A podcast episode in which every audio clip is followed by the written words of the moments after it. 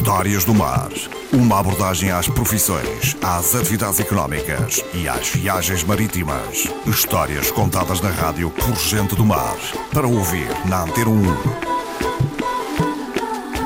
Bom dia, boa semana, bem-vindos a mais uma edição das Histórias do Mar, sempre nas manhãs de segunda-feira aqui na Antena 1. Voltamos a ter como convidado Vítor Cares, homem de muitas histórias do mar, algumas delas já publicadas em livro e algumas também partilhadas aqui na Antena 1. Vítor Cares, bom dia. Hoje falamos sobre o universo dos pescadores enfim, de algumas das figuras que compõem esse universo aqui na Madeira. Nós, na Madeira, e os mais antigos, dependiam muito do mar e o alimento principal vinha do mar, era da pesca, dos pescadores, da conservação do peixe, dos negócios do peixe, iam negociando.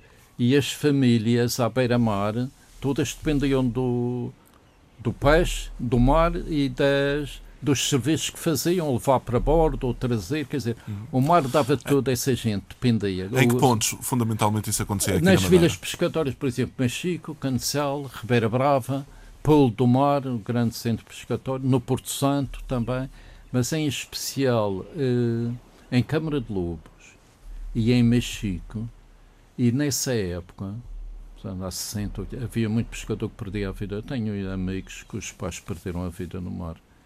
E nessa altura, a partir dos anos 30, no tempo que nós dizemos de pessoas, nem sempre pelos melhores motivos, o Almirante Américo Tomás e o Almirante Tenreiro, quando desenvolveram contribuíram para o desenvolvimento da Marinha, Marinha de Pesca e Marinha de Mercante. Depois aparece a Casa dos Pescadores, que apoia os pescadores, que acontecia muitos naufrágios. Os barcos de pesca não tinham as condições que tinham hoje. Estavam na costa norte, não tinham condições para regressar ao sul, não conseguiam varar, que era uma ondulação, não dava, e depois acabavam morrendo no mar. Houve muitos naufrágios. Tive amigos que perderam a vida os pais perderam a vida no mar. Ora, essas senhoras Marias andavam sempre de preto porque tinham sempre um familiar que tinha morrido. Ou o pai, ou o marido, ou um irmão, ou um filho. E quando os pescadores chegam à terra, essas pessoas ficam na tradição, no costume, eles chegam estourados, varam o barco de qualquer maneira, recolhem os seus pertences e vão embora. Há sempre uma senhora Maria com uma peça de roupa seca para dar a um deles a um filho, a um afilhado, alguém. Há sempre, às vezes, um pão com qualquer coisa. Eles chegam, às vezes vão para casa, outras vezes vão para os copos para aquecer ou para se esquecer, ou seja o que for. Porque nós falamos nos agricultores e têm uma vida dura. Mas o agricultor, quando passa a chuva, vai buscar os seus alimentos à terra e vem-se abrigar. O pescador está com um bom tempo em terra, não ganha. Quando ele vai para o mar, está um mau tempo o primeiro dia de tempo melhor, ele foi-se a pescar, senão não tem comer para os filhos. E vão com o mau tempo a arriscar, quer dizer, o se opõe a sua fazenda e ao mar.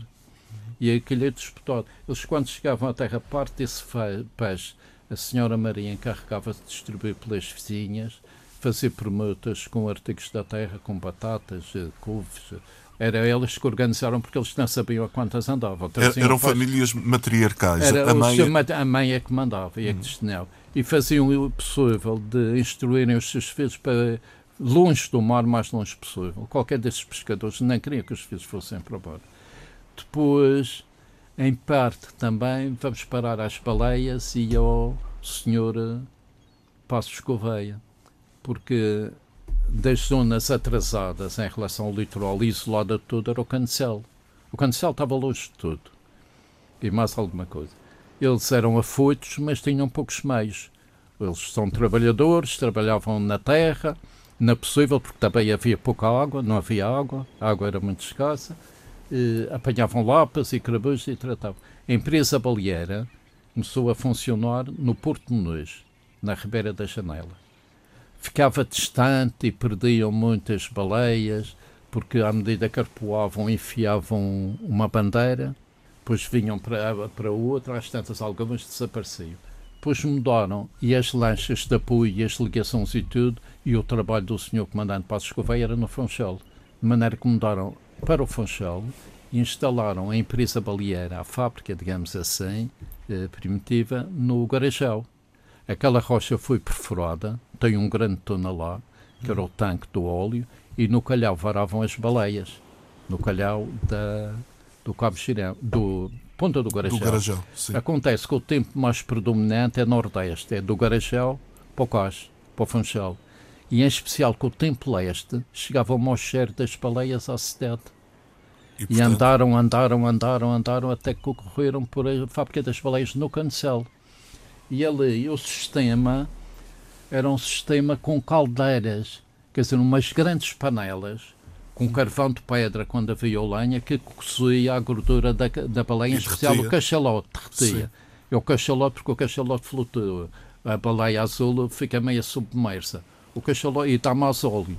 De maneira que o óleo de baleia era cozido em, em panelas, em caldeirões. E os baleeiros é que faziam esse trabalho. Chegavam à terra, varavam a baleia, que era difícil, era esquartejado, derretido o óleo, posto em bidões, os bidões flutuam, eram repocados, às vezes um navio mais pequeno ia lá buscar. E as baleias, quando eram muitas, mais de uma vez vi, a primeira vez que vi nem sabia o que era, traziam as baleias para o cais do Funchal, amarravam como se fosse um barco, nesse caso um submarino, ao lado do cais, e à medida que era possível iam rebocando uma de cada vez para o Garajal. E quem ajudava nesse transporte era uma das lanchas da Junta Autónoma dos Portos, anterior à direção dos portos, que era uma lancha anicha, por sua vez também trabalhava com óleo de baleia. O óleo de baleia, o óleo de baleia refinado durante a guerra foi usado como combustível. A anicha ajudava o reboque, levar as baleias para o Garajal.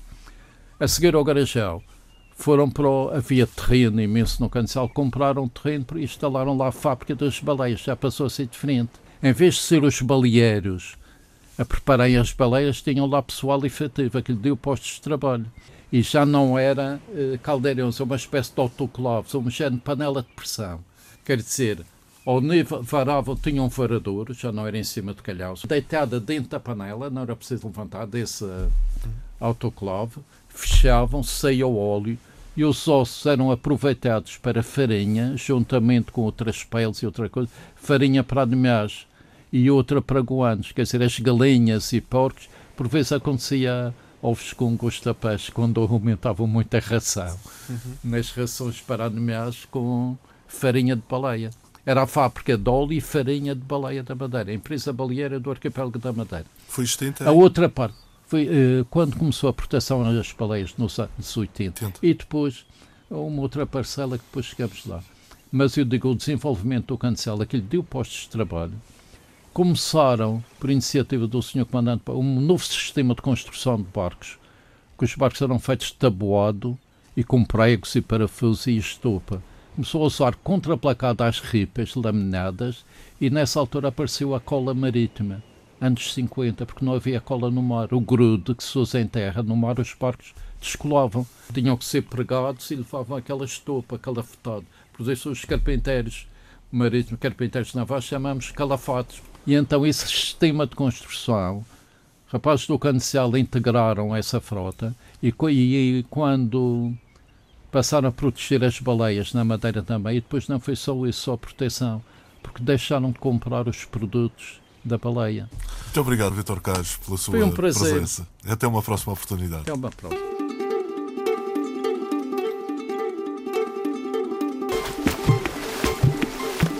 Histórias do Mar.